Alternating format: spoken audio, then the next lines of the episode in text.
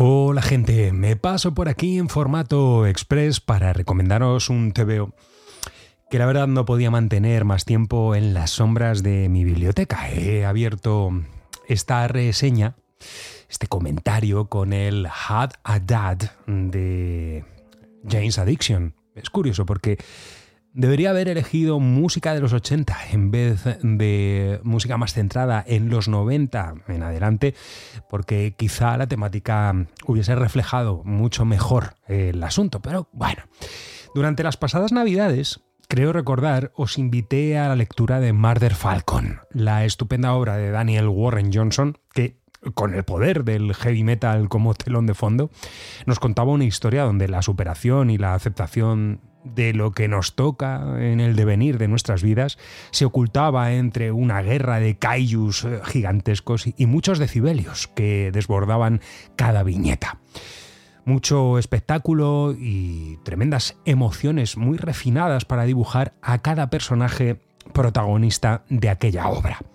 Como os dije en su día, y me vale también para este audio, Warren Johnson la verdad, no se caracteriza por escribir historias muy profundas. Su narrativa y puesta en página es tremendamente ágil, muy veloz, eh, no te da tiempo a respirar y desde luego hoy día es el rey del molonismo en el cómic. Un tipo muy activo en redes sociales y que no se cansa de mostrar cuál es eh, su mecánica de trabajo con sus vídeos en Instagram, por ejemplo. Te puedes leer un volumen de este tipo de unas 200 páginas en media hora sin respirar así de subyugante es. Pero cuando asimilas lo que estás leyendo, entiendes que en realidad sí que ha expuesto a sus personajes a preguntas que, que te van a perseguir durante horas. Porque esas mismas preguntas te las has podido hacer tú mismo en muchos momentos de tu vida. Y eso es lo brillante de este autor. Uno de mis imprescindibles, esa capacidad para enmascarar lo trascendental en algo que podríamos considerar así a simple vista como un puñado de fuegos artificiales. Desde el lado independiente en el que se forjó, el lado independiente de la industria, hasta las grandes editoriales, Daniel ya se ha hecho un nombre y parece que, que escoge sus proyectos con un mimo muy especial.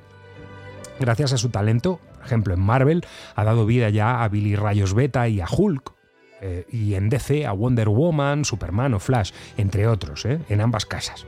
Pero el guionista y dibujante que a mí me mata de verdad, el que me emociona, es el que va por libre y diseña sus propias aventuras que surgen de una manera como muy especial. ¿no? En su día fue con Extremity, la mencionada Marder Falcon previa a la pandemia y que surgió a raíz de una depresión importante que tuvo Daniel Warren Johnson. Él se escudó en el heavy metal, en tocar la guitarra con una banda que él tenía y de ahí fue a nacer Marder Falcon. Y ahora Dua Powerbomb, el TVO del que os quiero hablar y en el que nuevamente cuenta con los magníficos colores de su amigo Mike Spicer, la verdad es que ya han formado una dupla como la de los Alred.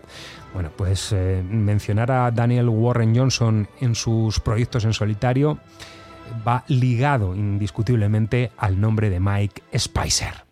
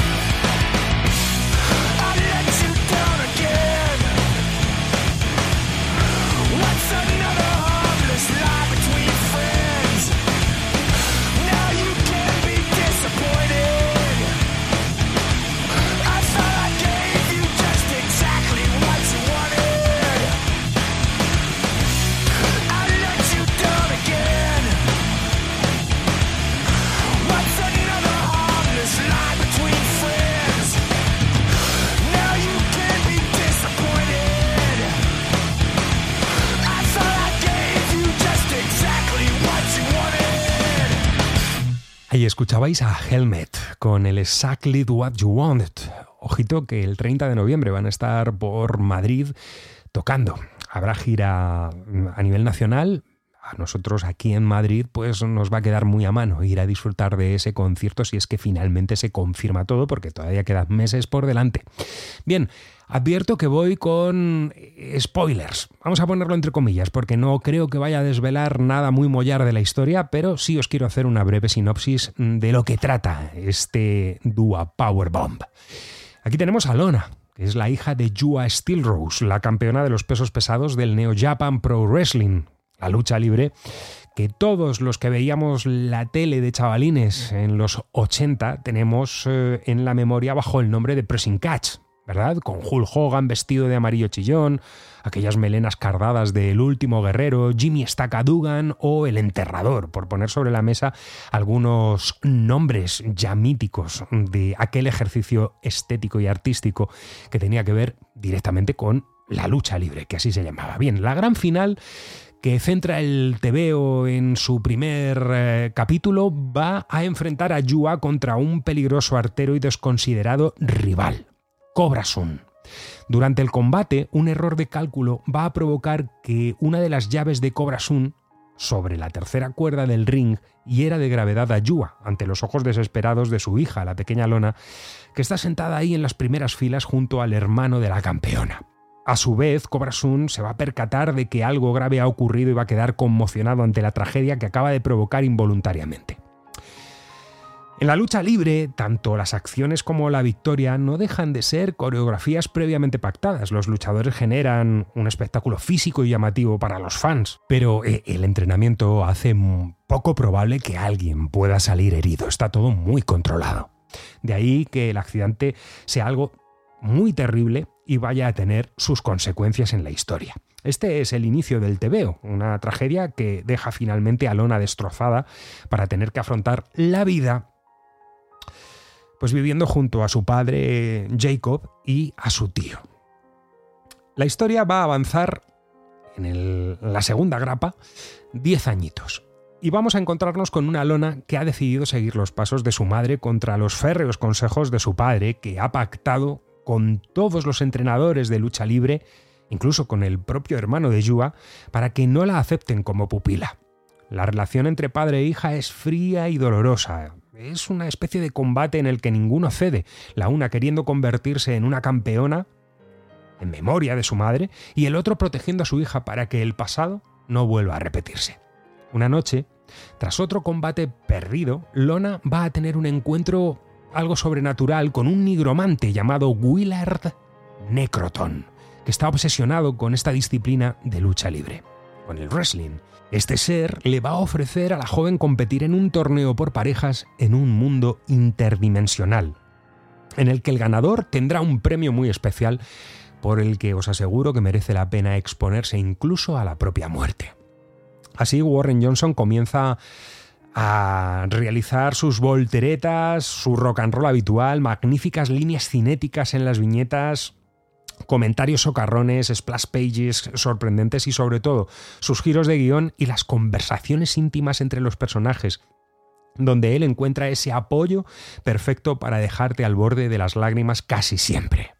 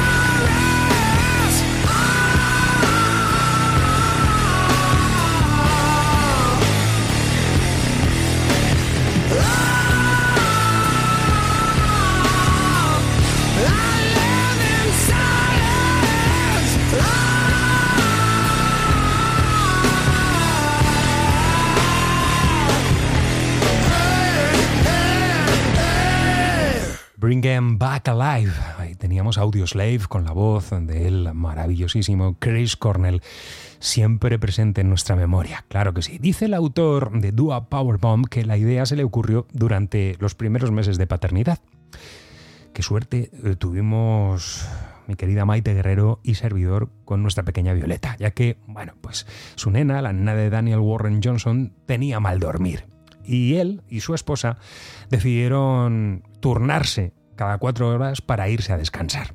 De madrugada, mientras él hacía su guardia, mecía en sus brazos a la nena y veía la televisión. Y fue así, por recomendación de algunos amigos, que llegó al wrestling, a la G1 Climax, un torneo de lucha libre, que él eh, comenzó a, a ver en esas madrugadas, durmiendo a su pequeña, y al cabo de unos días estaba totalmente enganchado. Esto provocó que en su cabeza comenzase a formarse la idea del guion de Dua Powerbomb. La culpa de la paternidad la incomprensión de los hijos ante las acciones de los padres, las promesas y el fracaso a la hora de preservar la felicidad de estos, la retrospección y el perdón, la familia, a fin de cuentas. Estos son temas que aparecen aquí en este TVO. Y luego las preguntas. ¿Qué estarías dispuesto a hacer por devolver a la vida a un ser querido? ¿Contra quién serías capaz de enfrentarte si lo pudieras traer de vuelta? Si os metéis en esta historia lo vais a flipar muy fuerte. El amor puede hacer sangrar al más pintado. Y no digo más. No quiero saltarme esa línea para desvelar los secretos de este tebeo. La obra se lanzó originalmente en varias grapas que ahora han sido recopiladas en un único tomo por norma editorial en nuestro país. El tamaño del álbum es más grande de lo habitual, tremendamente lujoso, y eso hace que la lectura del dibujo y del texto sea mucho más fluida y agradable que en Marder Falcon, al menos en la edición que yo tengo. El problema es, como de costumbre, el precio. No sé qué cojones está ocurriendo con el tema del precio de los tebeos, pero han llegado a un punto de convertirse en un artículo absolutamente de lujo y que no está al alcance de muchos. Ir a una tienda es directamente hacer un agujero importante en la tarjeta de crédito, porque debido a los precios del papel, mm, no sé, no sé realmente cuál es el problema. Seguro que hay otros eh, podcasts donde os van a contar qué es lo que está ocurriendo con la industria del cómic, pero los precios se han disparado de una manera absolutamente brutal y algo que tendría, o al menos en origen, estaba hecho para que los niños disfrutasen y que fuesen eh, cosas baratitas que uno se pudiese llevar a, a, los ojos y leer con fruición, aprender incluso a leer para los más pequeños, ahora se ha convertido en algo totalmente inalcanzable y casi, ya digo, pues en, en algo que, no te puedes permitir en exceso cada dos o tres meses. En fin. Ya digo que habrá expertos que nos puedan explicar todas estas cosas. Con lo cual mejor, ya digo, buscarlo en la biblioteca y listo. Uno lo disfruta, lo devuelve y si en realidad le ha gustado mucho ya puede realizar esa pequeña inversión o ponerlo en la lista de regalos para cuando llegue el momento oportuno, un cumpleaños o las navidades, cuando sea. En fin, ¿cómo nos marcan nuestros padres? Ese es el secreto que nos gustaría desvelar como hijos para ser mejores padres. Enseñar a nuestros peques a no dejarse llevar por las corrientes, sino a convertirse en torrentes ellos mismos. Y hacerlo de manera segura, ya que tener miedo es algo natural. Pero no podemos ponerle diques a la juventud. Nosotros no los queríamos, a riesgo de convertirte en el villano de la historia, que eso puede ocurrir. Más a menudo de lo que sería deseable. Que Dios nos pille confesados y con los puños preparados. Espero que le deis una oportunidad a este Dua Power Bomb. A mí me ha encantado, una vez más. Se ha confirmado que Daniel Warren Johnson está en mi línea de flotación. Es uno de esos tipos que saben cómo tocar los engranajes perfectos en mi cabeza para emocionarme. Y bueno, pues si, es, si así es, si os metéis en la lectura de este Dua Power Bomb, espero que lo disfrutéis tanto como yo. Hasta la próxima. Os dejo con Blind Melon y este Mother.